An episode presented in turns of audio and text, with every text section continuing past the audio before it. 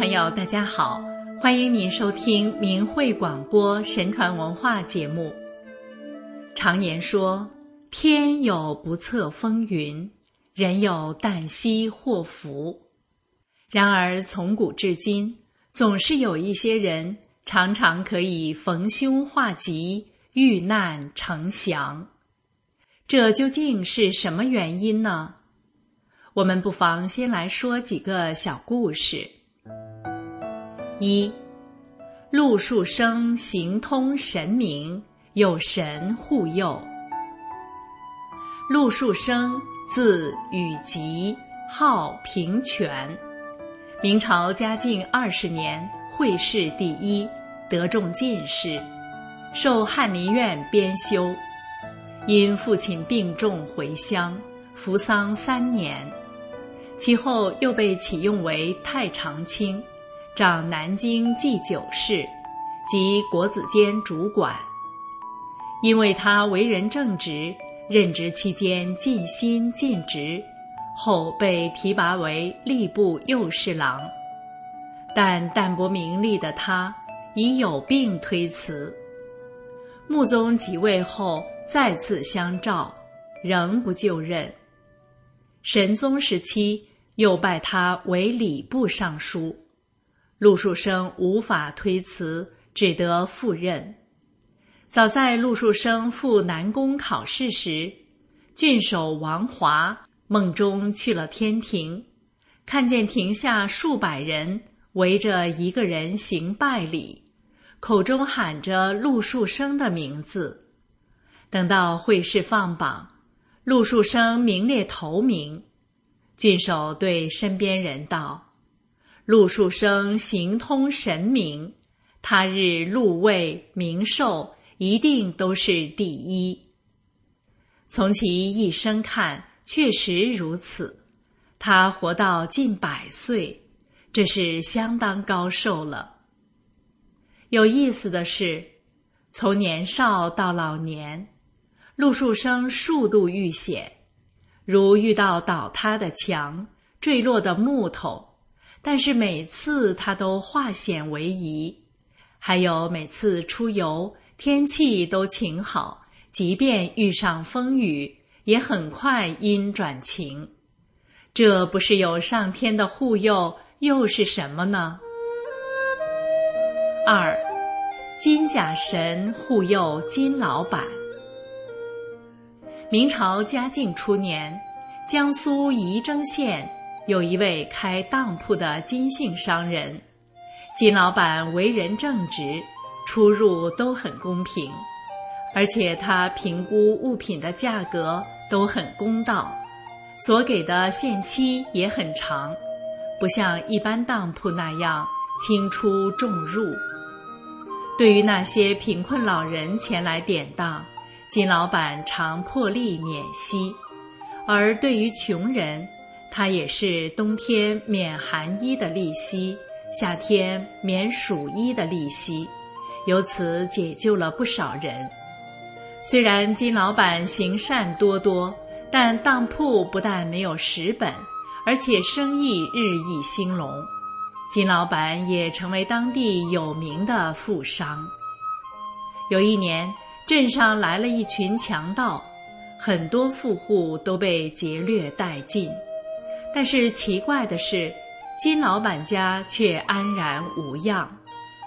这自然引起了官府的怀疑，认为金老板可能与强盗有勾结。但是官府将强盗们全部捕获审讯后，却无一人承认与其有牵连。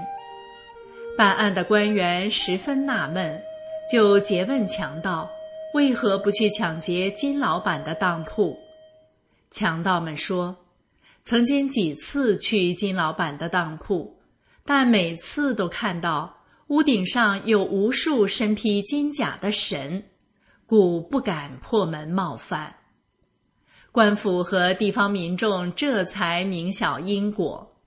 原来正是金老板素日积德行善，才有神明护佑。官府不仅赐予金老板匾额以示嘉奖，还将其善行和善报广为宣扬。再来讲两个现代的故事。三，大树有眼不砸房屋。据明慧网二零零七年六月的报道，半年前，在豫皖交界处的一座百年古镇上，发生了一件神奇事。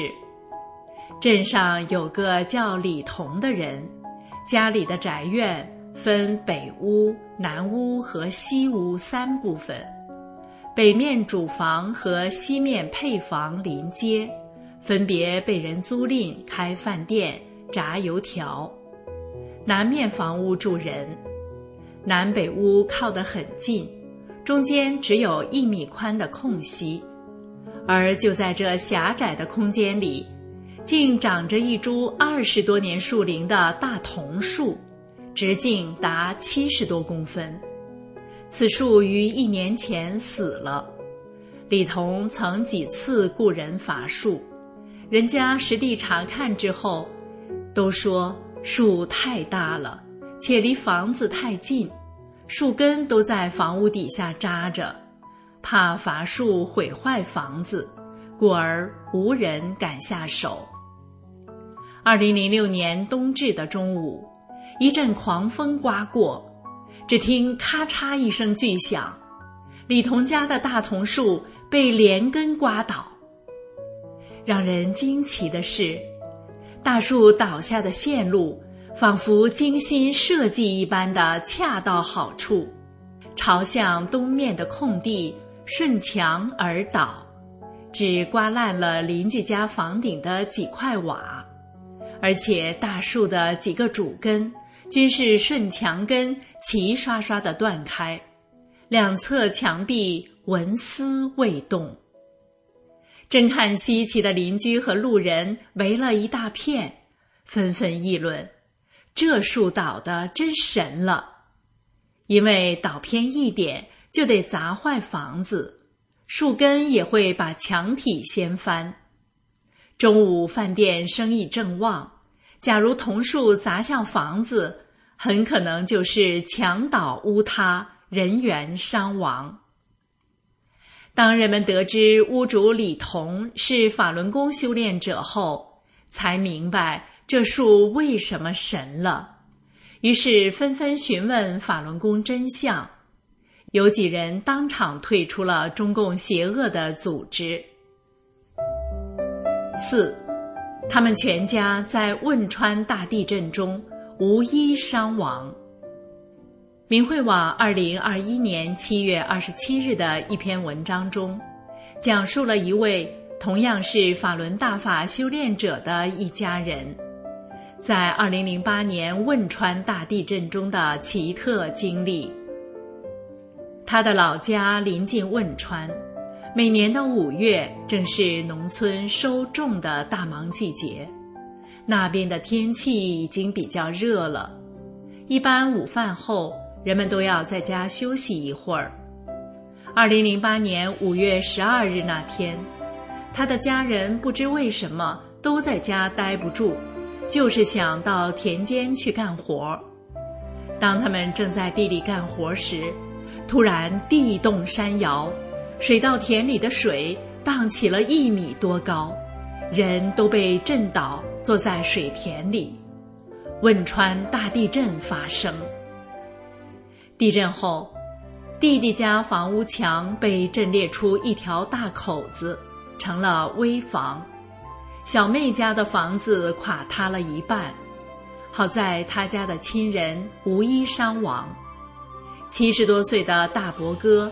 有午睡的习惯，每天都不例外。恰巧那天就有人来约他出去玩，他刚走出家门，他家那一大片街道的房屋全部震垮了。因为他们一家都虔诚的相信法轮大法好，并都退出了中共的党团队组织，因此。在这场死伤惨重的大灾难中，无任何伤亡。这不是神佑，是什么呢？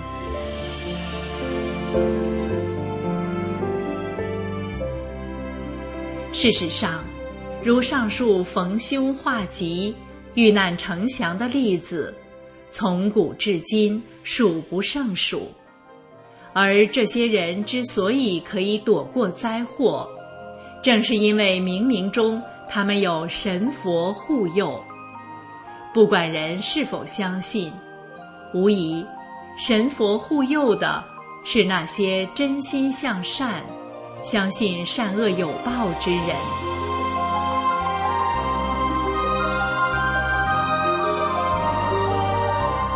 朋友，如果您也希望得到神佛的护佑，不妨好好听听法轮功学员讲的真相，好好了解了解法轮大法，那么您也就能够明白真相，得福报。